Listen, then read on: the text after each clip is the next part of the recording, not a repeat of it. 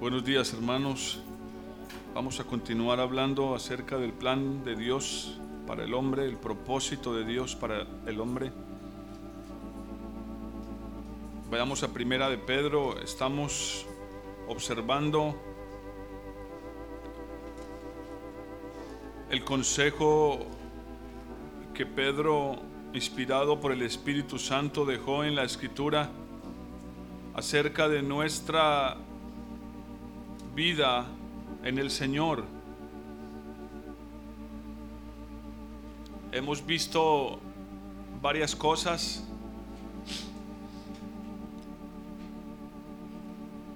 A partir del capítulo 2 les mencioné que habían seis puntos, hemos visto dos de ellos.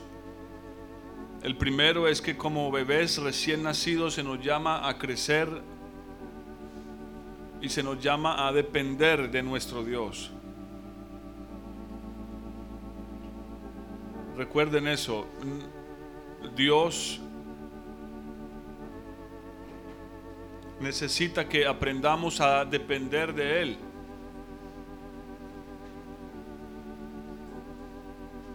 El hombre tiene su propia fuerza. El hombre a medida que crece desarrolla capacidades. Al igual que un niño pequeño, mientras es pequeño dependen todo de sus padres, pero cuando empieza a crecer y a, desarrollar ciertas capacidades, ese niño cree y piensa que ya no necesita a su padre. Cree que ya puede caminar solo, cree que ya puede comer solo, vestirse solo. Y sí, de hecho lo logra, pero no importa lo que pase con ese hijo, en el tiempo que crezca, ese hijo o hija siempre va a necesitar a su padre. Tal vez ya no en las cosas básicas como comer o vestirse, pero sí para encontrar la sabiduría, para oír un consejo apropiado para las decisiones que tome. Y ah, de la misma manera no necesitamos al Señor para saber que tenemos que levantarnos, ir al trabajo y, y esas cosas. Pero sí debe haber en nuestro corazón una dependencia absoluta de Dios, de su palabra y de su espíritu. De lo contrario, nuestra vida cristiana ni se acerca a lo que la Biblia dice no se acerca ni siquiera a lo que la Biblia dice. Porque lamentablemente hoy la iglesia en muchos lugares están es enseñándole a las personas a que dependan no de Dios, sino de instituciones, de nombres, de, de congregaciones y a que dependan de hombres, de nombres y de hombres. En todo este proceso hemos estado viendo que el hombre ha levantado altares equivocados. Uno de ellos es el culto a los hombres o a los nombres. Hay gente que defiende, yo conozco creyentes que defienden, por decirlo así, a muerte sus iglesias. No, la nuestra es la mejor. Aquí no vamos a decir eso. Aquí solo vamos a decir una cosa. Somos necesitados. Y nuestro objetivo es buscar la voluntad de Dios para nuestras vidas. No somos la iglesia perfecta en ninguna en ningún aspecto pero sí somos conscientes de que Dios nos ha concedido cosas muy preciosas y estamos agradecidos por ello. Pero en ese crecimiento y en esa dependencia de Dios la iglesia se ha desviado y ha llevado a los hombres a depender de los hombres.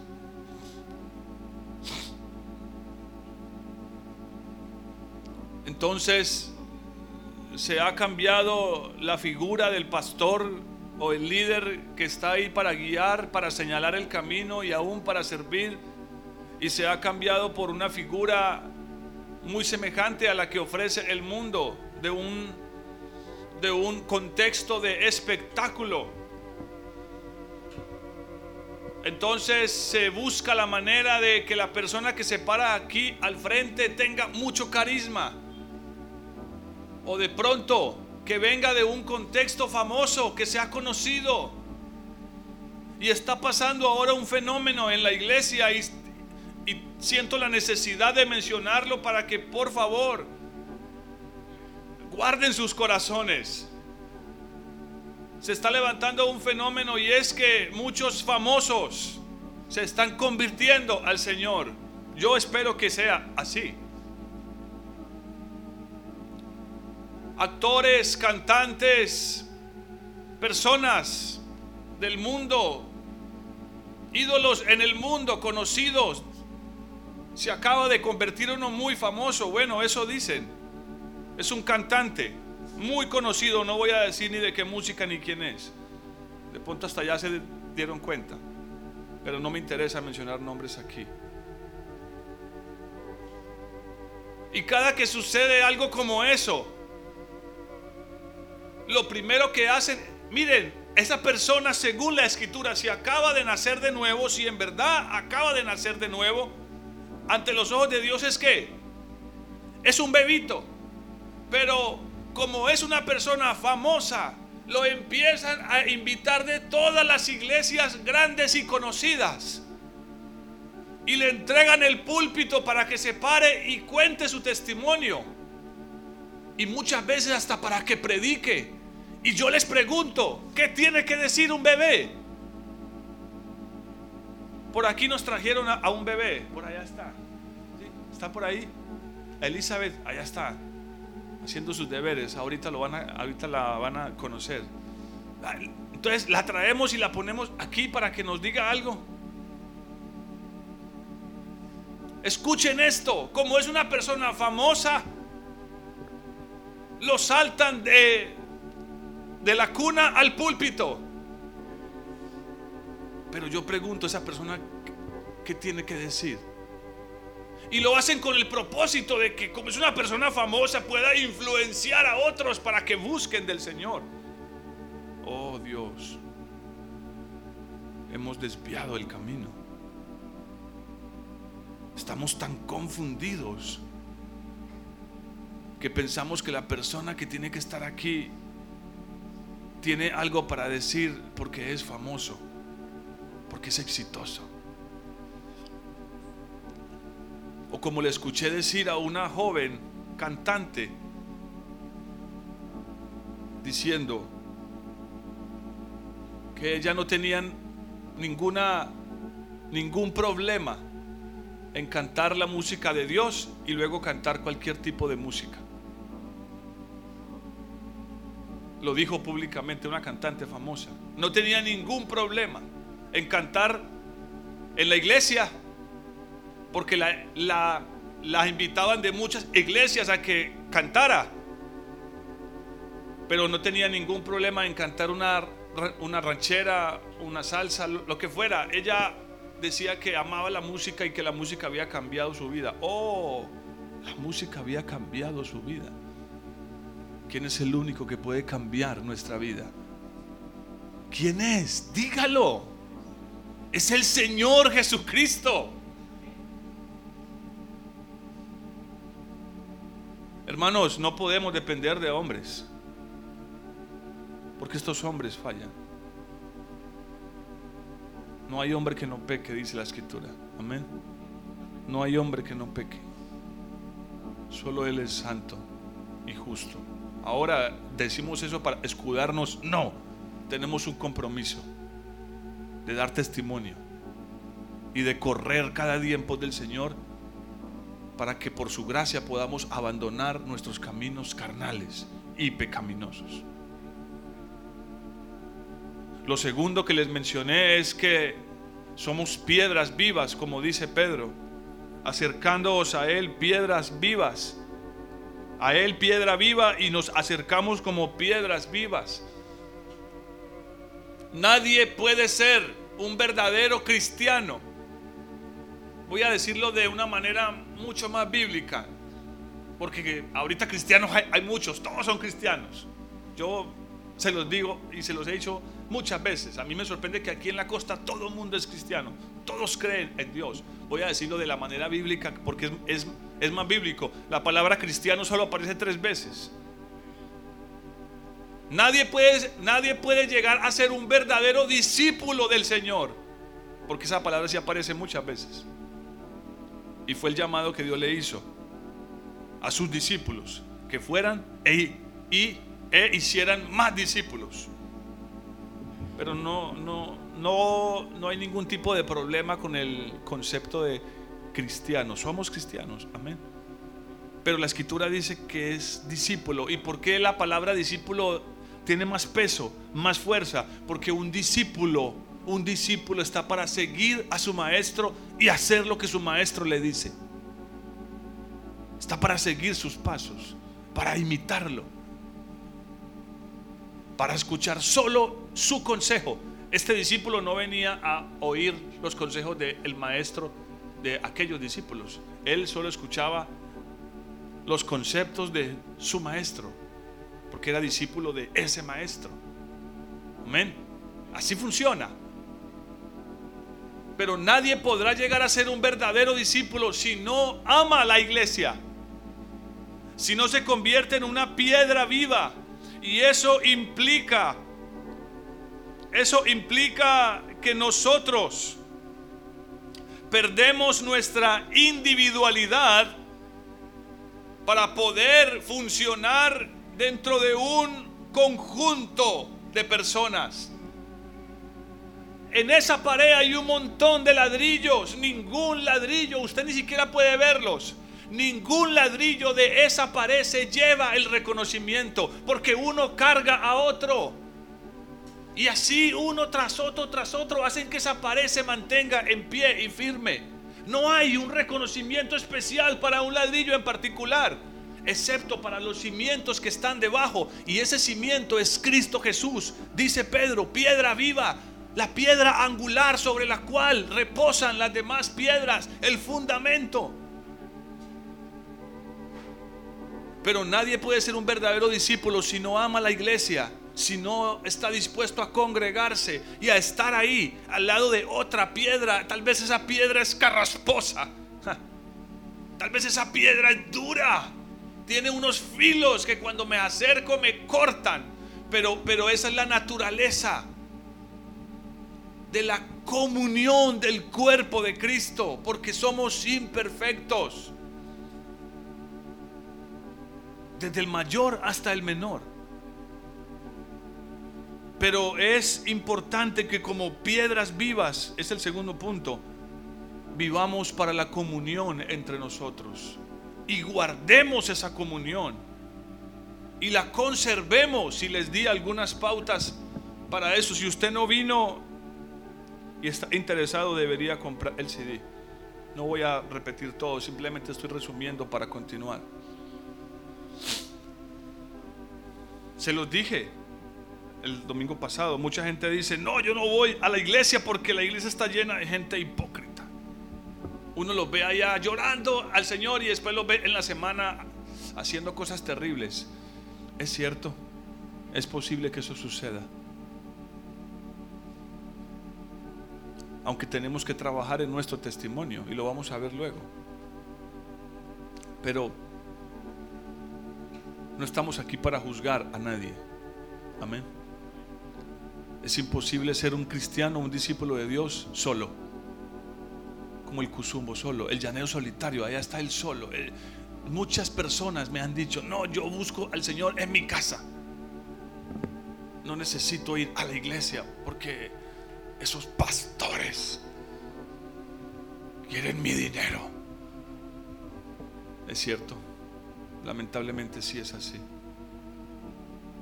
Muchos hombres andan predicando este precioso evangelio por un beneficio propio. Han hecho de los hombres una ganancia para sus bolsillos. Pero ese no es la voluntad de Dios ni es el camino de Dios. Amén. Amén. Dios está interesado es en sus almas.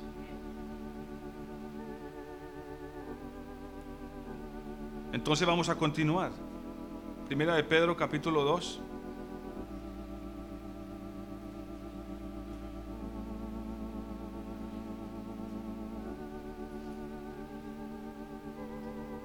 Leamos desde el versículo número 5. Y vosotros también como piedras vivas, sed edificados como una casa espiritual. No podemos ser edificados si no estamos en comunión con la casa de Dios. Hermanos, ningún creyente será edificado a la manera de Dios si no tiene comunión con las otras piedras. Pastor, ¿y qué hacemos cuando hayan diferencias? ¿Qué dice la escritura? Nos humillamos, pedimos perdón si fallamos y seguimos adelante. Amén. Es el camino. Es el camino. Porque estamos hechos para un amor fraternal ser edificados como casa espiritual y como sacerdocio santo para ofrecer sacrificios espirituales aceptables a Dios por medio de Jesucristo. Y este es el tercer punto. Somos sacerdotes santos llamados a la adoración. Es el tercero de los seis que les he mencionado. Somos un sacerdocio santo, llamados para adorar al Señor. Eso es lo que quiere decir cuando dice para ofrecer sacrificios espirituales, aceptables a Dios. Ahora, tengo mucho que decir de esto y el tiempo es corto. Pero esta es, esto es el balance de lo que acabamos de decir. Porque sí, en muchas partes el concepto de, iglesia se entiende y, se conoce y se vive, pero se ha tergiversado porque, porque asfixian a la gente. Los asfixian con reuniones. Casi que, casi que cada día de la semana. Y hay programas y programas tras otro y evento tras otro y una cosa y la otra. Y los asfixian de tal manera que ese cristiano empieza a depender en su vida espiritual solo de la iglesia. Pero sí, somos un conjunto, pero también somos un ente individual. Y cuando se trata de nuestra comunión con Dios, va primero nuestra comunión personal, individual con Dios, que nuestra comunión grupal. Esto, esto, esto, esto tiene un balance, porque así como les digo que en muchas iglesias, y tengo una, alguien que conozco y aprecio, muy cercano a mí, dejó de ir a la iglesia porque la la, en la iglesia absorbieron tanto su vida en actividades y una cosa y la otra y programas, reuniones, que esa persona descuidó su casa, descuidó su hogar y su hogar se destruyó por eso. Y hasta el día de hoy sufre las consecuencias y siente amargura por eso. Y siente un rechazo contra el liderazgo en la iglesia y contra los pastores. Porque esa persona dice que ellos destruyeron su vida. La escurrieron. Y cuando ya no tenía más nada que dar, la hicieron a un lado. Ese no es el camino. Amén. Ese no es el camino. Sí es precioso cuando venimos a reunirnos. El domingo, el martes a las 6 y 30 tenemos oración para todo el que quiera venir. Los jueves a las 7 y 30 y hoy domingo. Y a veces tenemos reunión de damas y y otras cositas y pueden darse más cosas. No estoy diciendo que no podamos hacer otro tipo de, de cosas, pero, pero, pero a lo que me refiero es que en muchas partes al creyente se le enseñó a depender de la iglesia y se vuelven cristianos que solo encuentran al Señor en la iglesia, pero nunca o casi nunca en su casa. Y en realidad nuestra comunión con Dios depende, escuchen esto, es muy importante, de nuestra relación íntima con Dios. Y básicamente eso se da en dónde? En nuestros hogares. Por eso dice Primera de Pedro ahí que somos sacerdotes. Nos concede, nos da una investidura, nos confiere una posición, porque esa posición como sacerdote te permite entrar a la presencia de Dios libremente en tu casa, solo o con tu familia. No importa si no están los hermanos y el pastor y el sonido hermoso del órgano. O los instrumentos, o no importa si están los demás hermanos o el que levanta la voz y hace que se sienta mejor la música. No importa si cuando cantas en tu casa y eres tan desafinado que la cosa se oye como que, uy, horrible. No, Dios no está mirando eso. Tú puedes, tú puedes perfeccionar eso y deberías hacerlo porque todo lo que se hace para Dios debe perfeccionarse cada día. Y una manera de, de, poder aprender a cantar es aprendiendo a tocar un instrumento. Pero la vida cristiana no depende de la iglesia. Por eso muchos van a la iglesia el domingo y el resto de la semana ni tocan la Biblia. No leen la palabra de Dios, no oran. Si de pronto se levantan por la mañana y dicen, ay Señor, gracias, qué lindo eres, estoy vivo. No, pues cualquiera puede decir eso. Cualquiera puede levantarse y decir, ay Señor, gracias, estoy vivo. Corran, corran. No estoy diciendo que no pueda haber un día en que te coja la tarde. A mí a mí me ha pasado. Estoy diciendo como sacerdote tienes una puerta abierta las 24 horas al día para entrar a la presencia de Dios. Y no depende solo de una hora. Y en este contexto les hemos hablado y voy a mencionarlo otra vez y me perdonan quienes ya lo saben, de lo que la Biblia llama el holocausto continuo. Que la mayoría de ustedes saben lo que eso significa, pero hay otros que no lo saben. Y una de las verdades más importantes que les hemos dado en esta congregación es esta. Hermanos, la Biblia dice, ya voy a decirles el pasaje, quiero que se concentren en lo que les voy a decir, que como sacerdotes, lo acabamos de leer, estamos llamados a ofrecer a Dios sacrificios espirituales, y recalco esa palabra, aceptables a Dios. Y esas dos palabras son claves, espirituales y aceptables. Espirituales, ¿por qué? Porque cuando usted lee el Antiguo Testamento, los sacrificios eran unos, eran unos sacrificios físicos sobre un altar físico donde la persona llegaba y traía su animal y el animal era degollado por el sacerdote, la sangre era derramada sobre el altar, el oferente pedía perdón, el sacerdote le confería perdón a través de ese sacrificio de ese animal por la sangre que se derramaba y el sacerdote cortaba una parte de, de, de ese animal una parte era para él y otra se la entregaba al oferente y él se llevaba esa parte para su casa y la cocinaba, la asaba en su casa y se la comía con su familia y se gozaba porque Dios lo había perdonado. Amén. Ahí un resumen rápido.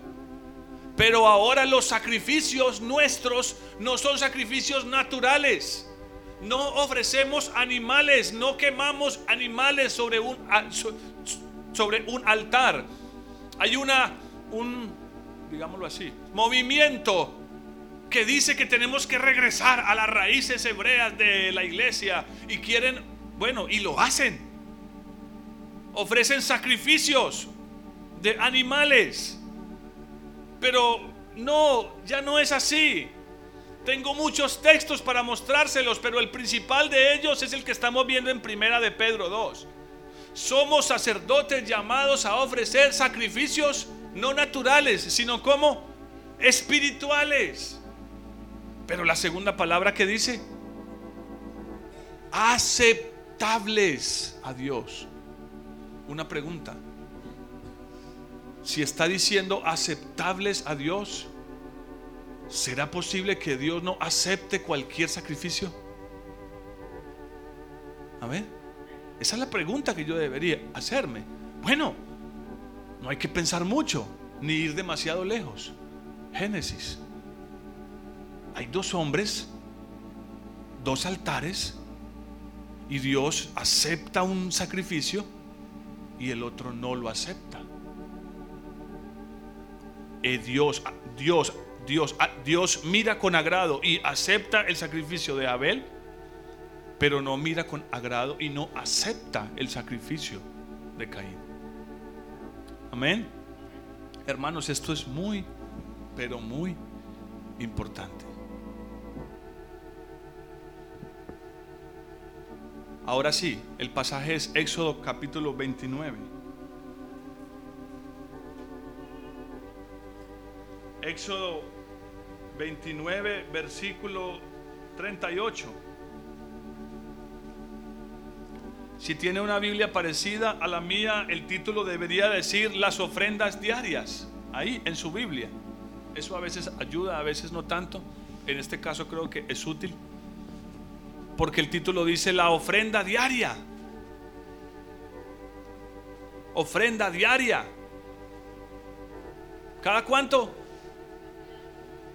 Cada ocho días. O dos veces a la semana cuando vaya a la, a la, eh, eh, al culto. Esa es la vida de los cristianos que llaman cadochos. De cada ocho días. Solo tienen una comunión con Dios cuando van al culto cada ocho días. Pero es imposible que una persona pueda conocer a Dios si solo le busca una o dos veces a la semana. Oh, eso no va a suceder. Cuando aquellos que nos hemos casado nos, nos, nos enamoramos de la persona con la que nos casamos, yo recuerdo muy bien, no, eso no se me olvida, yo no podía pasar un solo día sin hablar con mi esposa. En ese tiempo no había los celulares, entonces yo me llenaba los bolsillos de monedas de 100, las cambiaba en las tiendas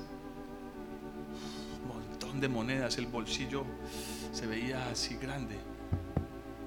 Y me iba a buscar el teléfono público. Me cogieron rabia, hermano, porque desocupa el teléfono público, que todos lo necesitan. Yo espero un momentico, ya voy a terminar. Y le echaba una moneda y la otra. Todos los días estaba buscando conocer a esa mujer que había cautivado mi corazón. Es imposible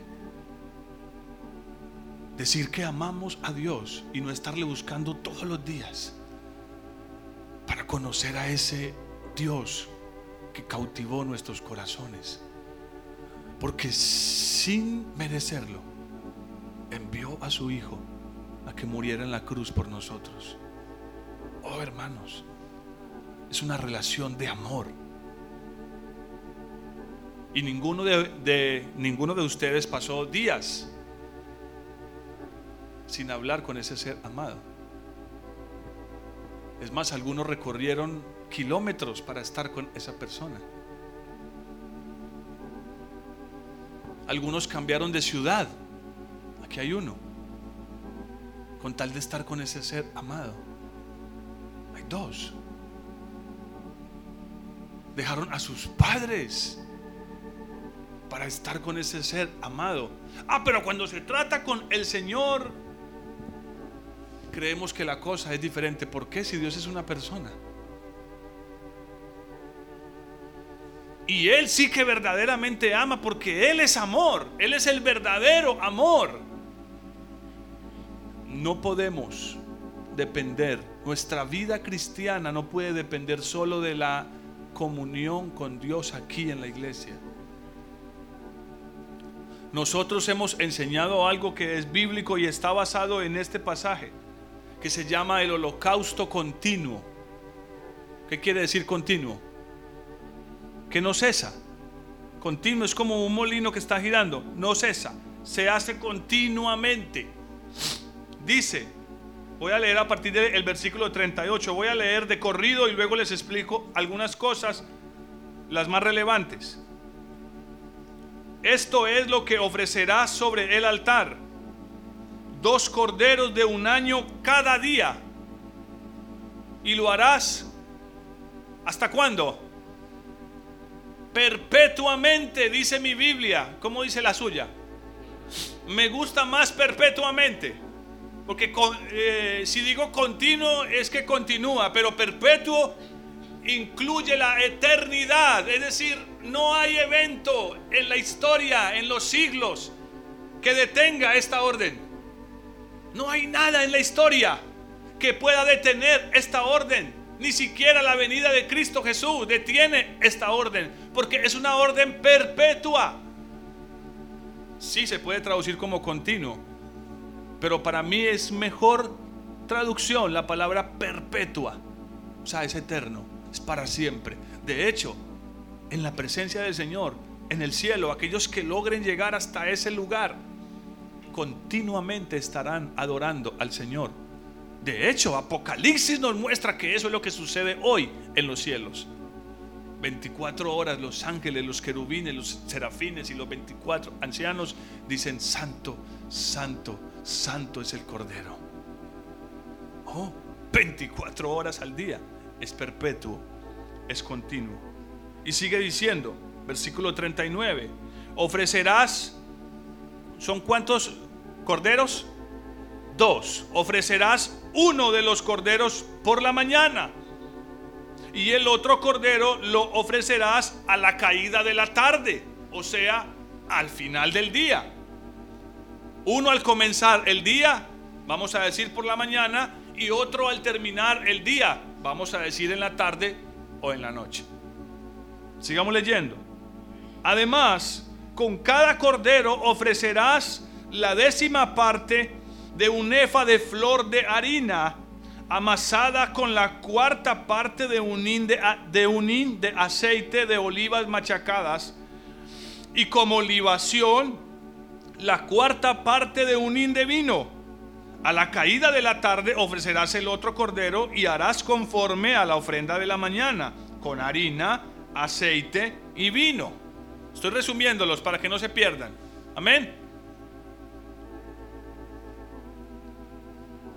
Y lo harás como olor grato de ofrenda quemada a Jehová, como olor grato. La palabra ahí también se traduce como aceptable, olor aceptable, ofrenda quemada a Jehová. Esto será el holocausto perpetuo Ahora no le voy a cambiar el nombre, vamos a seguirlo llamando el holocausto continuo, pero puede llamarlo tranquilamente el holocausto perpetuo. Sino que es que le sentí que tiene como más peso. Pero sigámoslo llamando el, el holocausto continuo. Yo sé que usted me comprende. Amén. Pero la palabra perpetuo le da un peso a esa oración. Nunca para, no se detiene. Esto será el holocausto perpetuo que todas vuestras generaciones, todas vuestras generaciones ofrecerán a la puerta del tabernáculo de reunión delante de Jehová, en el cual me reuniré con vosotros para hablaros allí. Esta verdad tiene algunos detractores que dicen, ah, pero ya no hay un tabernáculo Y ahí dice que tenía que ofrecerse a la puerta del tabernáculo. Pero no, equivocados están, porque tenemos un mejor tabernáculo. Se llama el tabernáculo de David. Es uno perpetuo. ¿Cuál es el tabernáculo de David? ¿Dónde estaba el tabernáculo de David? Era una carpa que él tenía en el patio de su casa y ahí metió el arca del pacto que simboliza hasta el día de hoy y representa la presencia gloriosa y manifiesta de Dios. El tabernáculo antes era una tienda de tres partes y hermanos era cubierta por tres capas de tela y nadie sabía lo que había. Sí, sí, sí sabían, pero nadie podía ver lo que había dentro. No había acceso, no había posibilidad de contemplar lo que había dentro. Solo se podía ver la tercera parte, que es el atrio.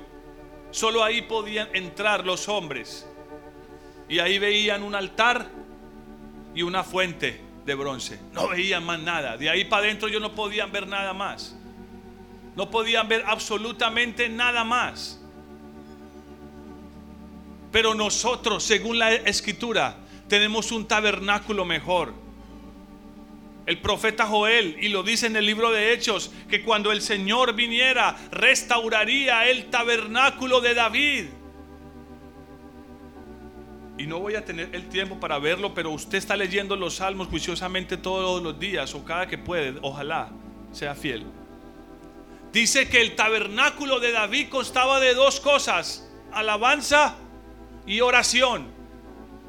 Alabanza y, oración. En este altar todos los días se ofrecía un cordero con harina, con aceite y con vino. Y al mismo tiempo todos los días en la mañana y en la tarde se ofrecía una ofrenda de incienso. Continuamente, todos los días así sucedía. No importa si llovía, tronaba, no importa si no salía el sol, no importa si el sacerdote estaba enfermo, tenía que ofrecer el sacrificio todos los días. ¿Ah? Todos los días, mañana y tarde, al comenzar el día y al terminar el día, porque eran dos sacrificios. Pastor, entonces me tengo que ir a conseguir un cordero y olivas machacadas y vino. ¿Qué vino compro? No. Recuerde que es un sacrificio que espiritual. Y estamos hablando de esto y estoy leyéndoles esto porque leímos que tiene que ser un sacrificio aceptable a Dios, no de cualquier manera. Muchos cristianos hacen su devocional en su casa. Yo conozco a muchos que sí son fieles aman al Señor y hacen su devocional en la casa. Pero entonces, ¿ellos qué hacen? Ellos leen una partecita de, de la Biblia, cogen un pedazo de la Biblia, un salmo, por ejemplo, lo leen y oran un ratico y ya, luego prenden su equipo de sonido y ponen sus alabanzas. Ese es el devocional de esas personas. Ahora, nuestro deber es hacerlo de una manera aceptable a Dios. ¿Qué significa esto? ¿Qué significa el cordero? ¿Qué significa la harina? ¿Qué significa el, el, el, el aceite? ¿Y qué significa el vino? Ese cordero significa nuestro propio sacrificio. Ya voy a mostrarles un pasaje que lo muestra. El oferente llegaba al templo y ofrecía un cordero para poder recibir el perdón de sus pecados. Amén. Pero la Biblia dice que nuestro Cordero, dice Romanos, nuestro Cordero, Jesucristo, el Cordero de Dios, fue ofrecido por nosotros. Amén. Ya no tenemos que ofrecer un Cordero. Ahora, ¿qué ofrecemos? Nuestra vida. Ese es el Cordero. Estoy simplificando esto por el tiempo y por la gente que es nueva ofrecemos nuestra vida. Porque la Biblia dice que somos como corderos. Juan 10. Y Él es nuestro pastor. Nos ofrecemos como corderos a Él, nuestra vida. Pablo dice, si Él dio su vida por nosotros, entonces ahora nosotros tenemos que dar nuestra vida por Él. Ofrecérsela al Señor. Como cantábamos ahora, edifico un altar, Señor, en el cual te pongo mi vida, mi corazón. Escogeré tu voluntad, Señor. Enséñame tu camino. Amén. Y eso es lo que la Biblia dice. Ojo, porque estamos diciendo un sacrificio, somos sacerdotes para ofrecer sacrificios espirituales y cómo? Y aceptables, es decir, a la manera de Dios. No tiene que ser a, la manera mía. Y en ese contexto de ofrecernos al Señor, entra la alabanza. David una y otra vez en los salmos, no voy a ir ahí, David una y otra vez en los salmos explica que su alabanza, su alabanza es un sacrificio al Señor. Y tengo muchos pasajes para mostrarlo. Bueno, voy a, voy a mostrarles uno. Del Nuevo Testamento para que no se confundan.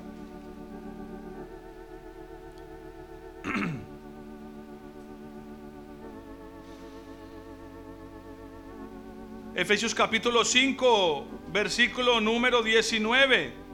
Hablando entre vosotros con salmos, con himnos y cánticos espirituales, cantando y alabando al Señor en vuestros corazones, dando siempre gracias por todo al Dios y Padre en el nombre de nuestro Señor Jesucristo.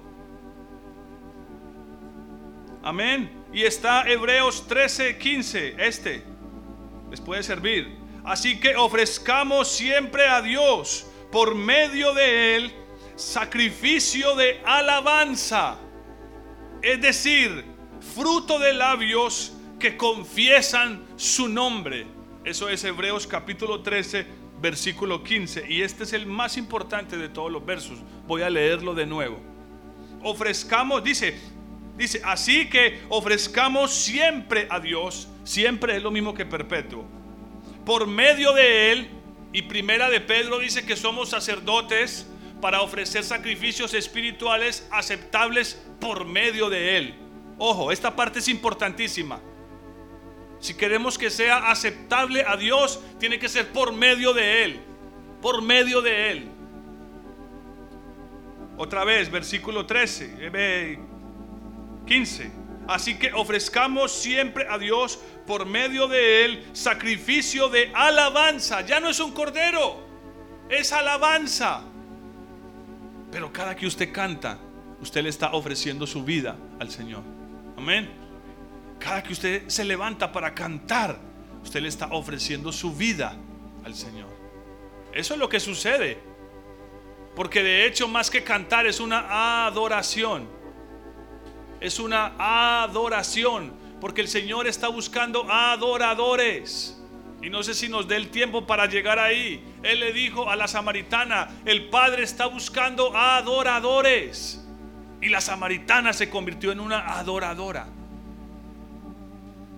Sacrificio de alabanza, es decir, fruto de labios que confiesan su nombre. Ahora, hermanos, en este punto sí la iglesia ha perdido la visión casi que por completo. Porque para la iglesia hoy cualquier cosa, cualquier tipo de música es alabanza para Dios. Pero eso no es cierto. Amén. No tengo el tiempo para explicar cada detalle de esto, pero usted debería escuchar un curso que tenemos aquí en la congregación. Hay muchos, pero este es el más importante el tabernáculo de David y la alabanza. Ahí están todos los detalles que usted quiera acerca de esto que le estoy diciendo.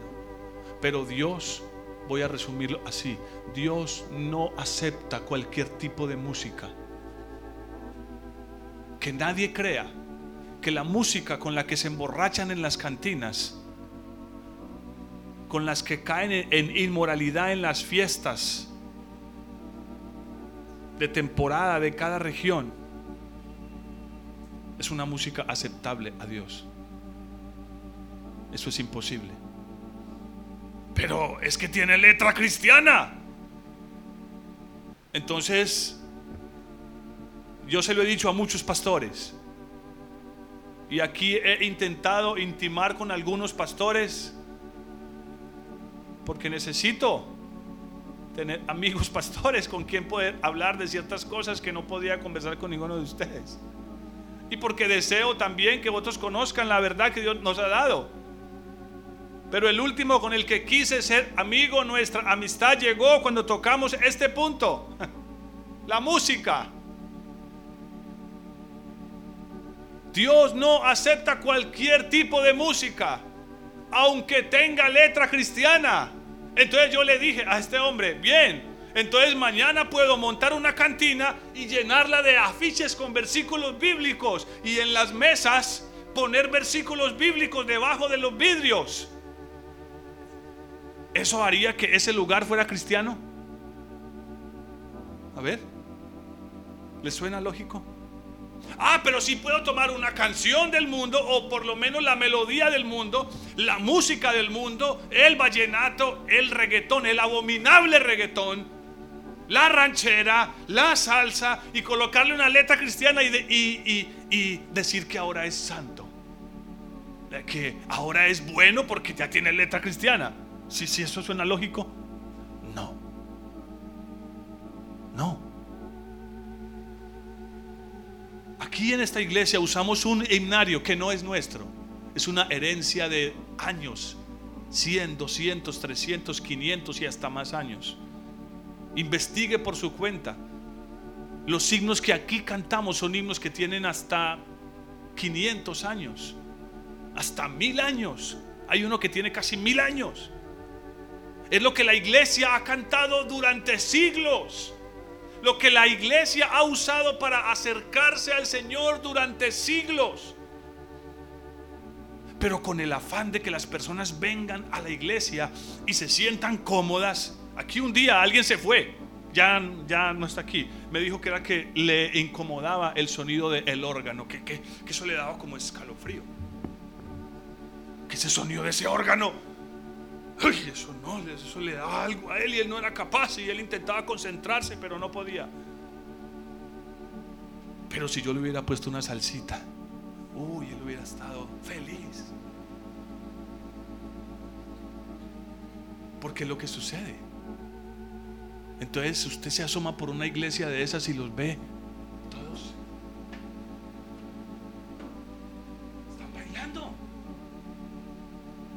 están adorando al Señor, están alimentando su carne.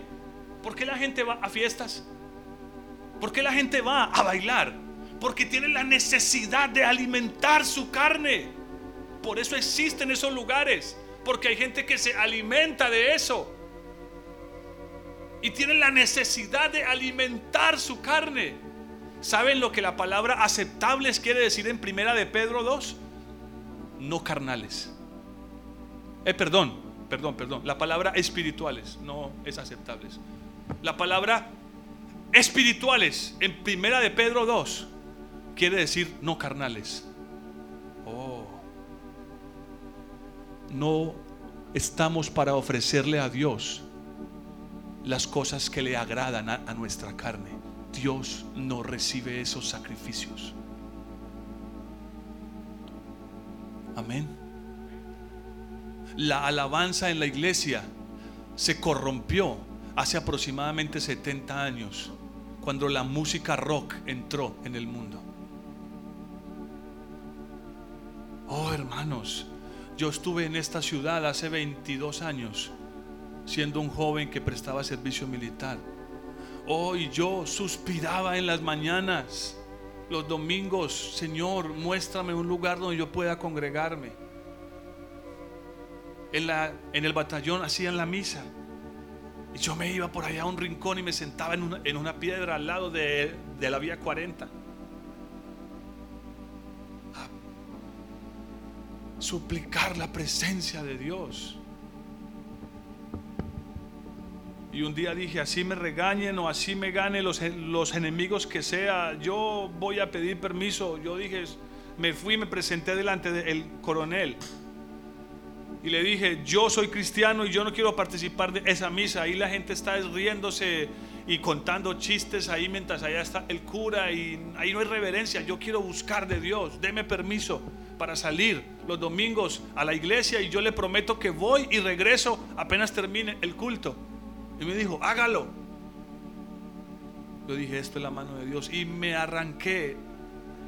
Salí a las 7 de, de la mañana, desayunaba y me iba a buscar un lugar donde congregarme. Conocí el centro bíblico, perdón que lo haya mencionado. Era una cosa pequeñita. Entré durante casi dos meses y un día casi desahuciado le dije, Señor, muéstrame dónde. Y pasé por una calle y había un localcito y sentí un sonido de un órgano. Mire, yo, yo no conocía Hebrón sentí un sonido de órgano. Y eso llamó mi atención. Y entré y al fondo había un órgano gigante de madera de esos de dos de dos teclados grandes y un viejito tocándolo y la gente con sus manos levantadas adorando al Señor. Oh, mi corazón se quebrantó yo entré y hasta el día que me fui de aquí, esa fue la iglesia donde me congregué. Era tan precioso estar ahí. Yo no conocía nada de Hebrón. Conocí una iglesia que venía de lo tradicional, que venía de la senda antigua. Ellos adoraban al Señor con himnos, con cánticos que se han cantado por años en la iglesia y que se cantan porque han sido compuestos por hombres y mujeres que aman al Señor, no por personas que se hacen llamar hoy cantantes o salmistas, que buscan aparecer en la televisión, en los programas, que hacen conciertos, donde la gente grita y aplaude para ellos.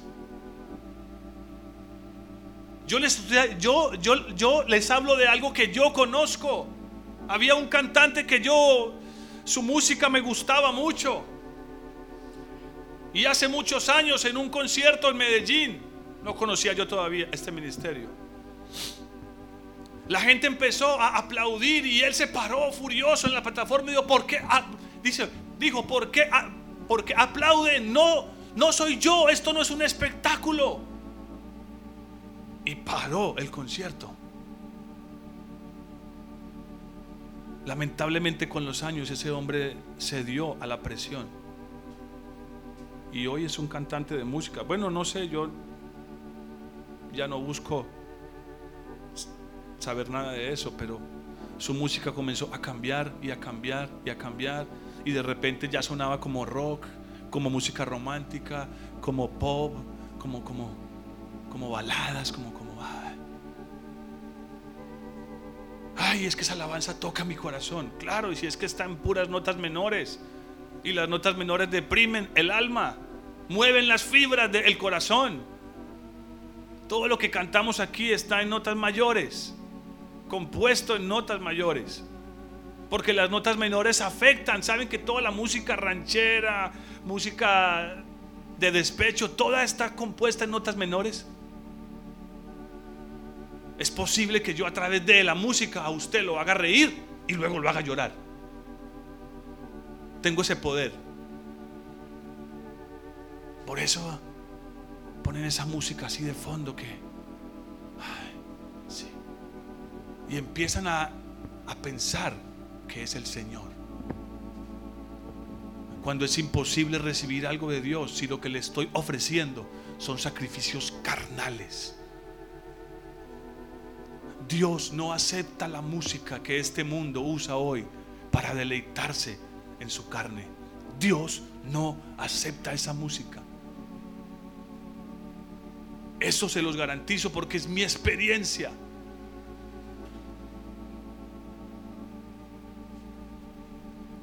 Son sacrificios de alabanza, alabanza agradable a Dios por medio de Él. Ya la iglesia no quiere cantar hoy himnos, hermanos. La gente se sorprende cuando lo ven a uno cantando himnos. Aquí vino un día alguien que parece que conocía la iglesia de años, pues, la iglesia cristiana de años. Y dijo, oh, ustedes todavía cantan himnos. Le dije, sí, todavía. Estaba extrañada. ¿Y por qué cantan himnos? Ya eso no se usa. No, hermanos.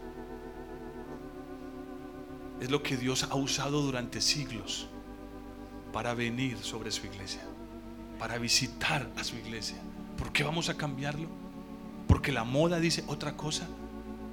Porque cada vez se convierten más cantantes al Señor y cantan en el mundo y luego los invitan a que canten en las iglesias y todos están, oh, tan lindo. Se convirtió. Sigámoslo. Culto a los hombres y una alabanza que se ha pervertido. Eso, eso, eso, eso es imposible, hermanos. Eso no puede ser aceptable a, Dios. No concibo eso en mi corazón. No lo concibo. Y cada vez, cada vez irán yendo más abajo, más profundo. Como ese cantante famoso, el más famoso ahorita, diciéndole a su congregación que deben, no pueden, que deben celebrar Halloween y que deben disfrazarse o el otro famoso, muy amigo de él, diciendo que nosotros tenemos el derecho de decirle a Dios, quiero ser rico, quiero ser millonario. Y toda la gente gritaba, amén. Oh Dios.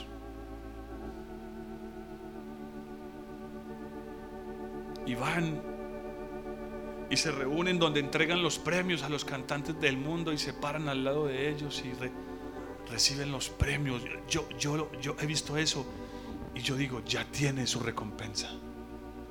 Ya tienen su recompensa. Eso es lo que están buscando, la gloria de los hombres. Un sacrificio perpetuo, continuo, es que usted debe cantar en su casa todos los días al Señor y ofrecerle una alabanza al Señor pura y santa. Y esa alabanza debe ir acompañada de otras tres cosas. Y termino con esto, porque ya se nos fue el tiempo. Y tenemos que presentar a la pequeña. Harina en la escritura habla de la palabra de Dios. Usted debe usar la palabra de Dios para acercarse al Señor. No solamente leerla, usted debe orarla Usted debe cantarla. Usted debe usarla en el momento en que está acercándose al Señor en su holocausto continuo, en su casa. Usted debe usar la palabra de Dios. Oh Señor, tu palabra del pastor el domingo dijo que somos sacerdotes escogidos por ti. Yo vengo a presentarme delante de ti como un sacerdote, como una sacerdote, Señor confiando en tu misericordia, me acerco a ti como una piedra viva, Señor. Vivo porque tú vives. No orar con nuestras palabras, inventarnos cosas, tratar de buscar palabras rebuscadas, bonitas. Está la palabra de Dios, úsela. Proclámela en sus labios. Que sea el fruto de sus labios. Harina es palabra en la escritura. Luego está el aceite. El aceite habla de su espíritu. En toda la escritura el aceite habla de su espíritu y la garantía es que cuando nosotros estamos cantando a Dios algo aceptable y estamos usando sus palabras, el espíritu de Dios vendrá sobre eso, porque el espíritu de Dios siempre viene sobre la palabra de Dios. En el momento de hacer nuestro holocausto continuo, tenemos que estarle suplicando al Espíritu que nos ayude, que nos guíe, porque Romanos 8 dice que no sabemos qué orar como conviene, pero Él, Él, Él, Él, su Espíritu puede interceder por nosotros. Y a veces es cuestión de buscar la palabra que Dios quiere oír, no la que nosotros queremos decir al Señor. Y lo tercero es el vino. El vino en la escritura habla de gozo. No importa si estás triste o decaído, abatido, necesitas pararte delante de Dios con gozo y empezar a cantar Jehová reina, Jehová reina, con alegría. No importa si todo está derrumbándose a tu alrededor. Él espera que nos acerquemos a Él con gozo. Porque el gozo es lo que hace que podamos traspasar las tinieblas de punta a punta. Amén. Es el gozo. Oh, yo vivo preocupado por aquellos creyentes que no tienen gozo o que lo pierden con facilidad. A mí alguien me preguntó, hermano, ¿usted cómo hace con sus dolores? Y yo le dije, el gozo es mi medicina. El gozo de Dios es mi medicina. Esa es mi medicina.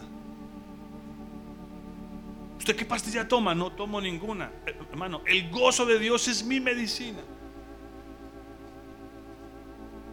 Ahora no estoy diciendo que usted debe dejar de tomar sus pastillas. Eso es lo que yo hago. Usted debe oír la voz del Señor.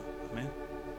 Pero el gozo sí es, sí puede ser su medicina principalmente para nuestra alma. Amén. Nuestra alma. Que alegrarse, como ese canto de ahora, bienaventurado el pueblo que sabe aclamarte, andará a la luz de tu rostro. Oh, piensen en esa letra. Bienaventurado el pueblo que sabe aclamarte, andará a la luz de tu rostro. Porque Él es nuestro escudo. Oh, sí, Señor, eres mi escudo.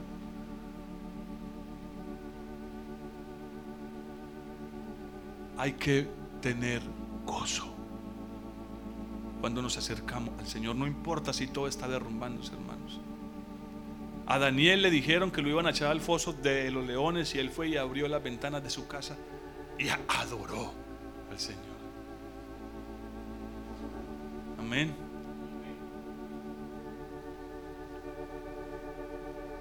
¿Y por qué tenemos que hacer eso? Esta parte no puedo obviarla versículo, la parte final del versículo 42. Del versículo 42 de Éxodo 29. Todavía están ahí, ¿cierto? O se, o se quedaron en Hebreos, no. Éxodo 29, la parte final del verso 42 y el verso 43 dice, porque allí me reuniré. Allí me reuniré con vosotros para hablaros allí él quiere hablarte cada día. Oh, hermanos, escuchen esto. Dios quiere hablarte cada día. Un cristiano verdadero necesita una palabra diaria de Dios en su vida para saber cómo conducirse, qué decisión tomar. Versículo 43, allí me reuniré con los hijos de Israel y el lugar será santificado con mi gloria. Oh hermanos, esa es la manera para que tu hogar sea un hogar santificado. Que usted haga el holocausto continuo, perpetuo, todos los días, en la mañana o en la noche. Haga frío, haga calor, pase lo que pase. Que está muy enfermo, pues hágalo sentado. ¿Quién dijo que eso es pecado? Pero busque a su Señor. Reúnase y cántele a su Señor. Tal vez está tan abatido que ni siquiera tiene algo para decirle, pero abra su boca y cántele al Señor. Oh, aquí estoy, mi vaso elevo, Señor. Que sea lleno. Y ojo, recuerden que lo que se hacía con ese cordero a que se degollaba y su sangre era derramada antes de entrar a la presencia de Dios, tenemos que pedirle perdón y lavarnos con su sangre. Amén. Y termino con esto. Romanos capítulo 12.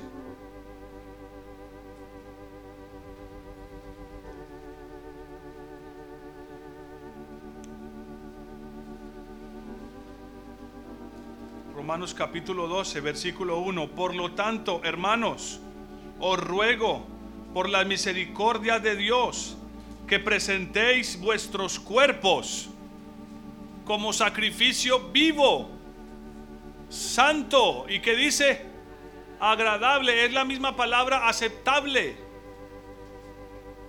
Como sacrificio vivo, santo, agradable a Dios, lo cual es vuestro verdadero culto. Lo cual es vuestro verdadero culto. Ese es nuestro altar espiritual. Ese es nuestro altar espiritual, es ofrecerle a Dios nuestro cuerpo, nuestro corazón, nuestra vida. Es el sacrificio que Él está buscando. Ofrezcámosle nuestra vida al Señor, renunciando a toda impiedad, a toda carnalidad, a todo lo que somos. Versículo 2, para que no os conforméis a este mundo sino que seáis transformados por medio de la renovación de vuestro entendimiento, para que comprobéis cuál es la buena voluntad de Dios, agradable y perfecta. Oh hermanos, yo conozco a muchos cristianos que saben que la voluntad de Dios es perfecta, pero todavía no han comprobado que es agradable. Algunos están ahí aceptando, oh sí, están aceptando lo que Dios está haciendo con sus vidas, pero no lo ven como algo agradable. Ah, hermanos.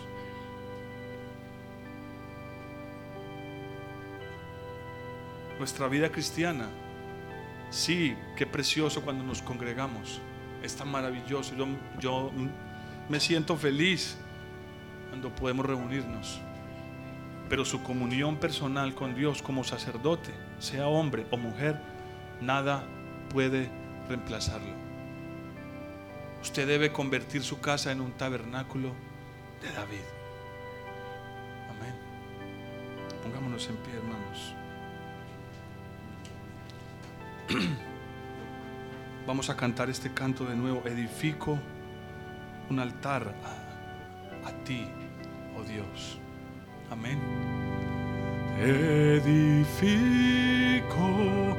un altar a ti, oh Dios.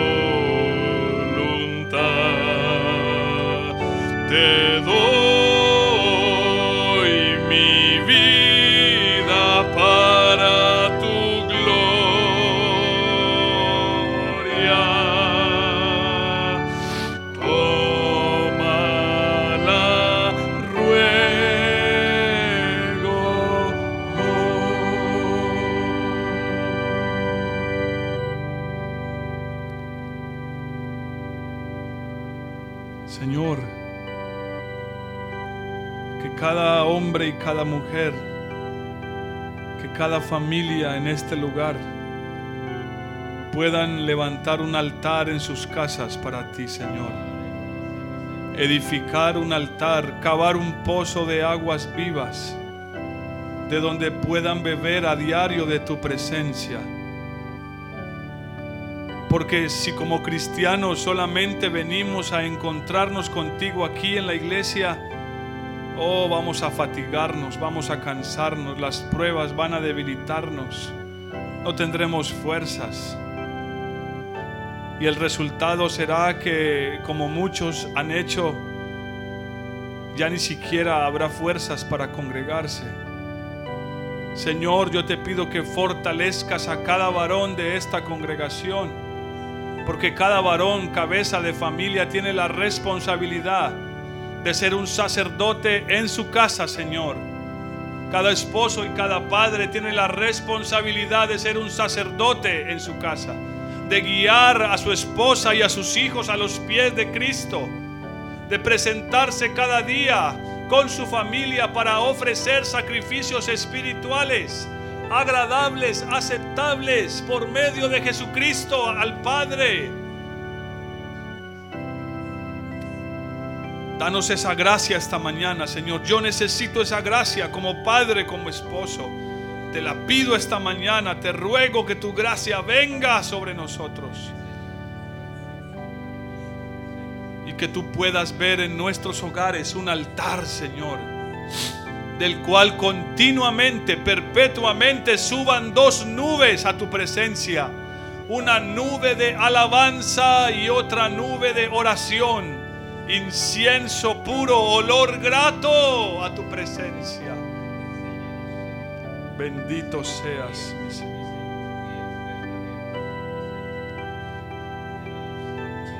Bendito seas, mi Señor.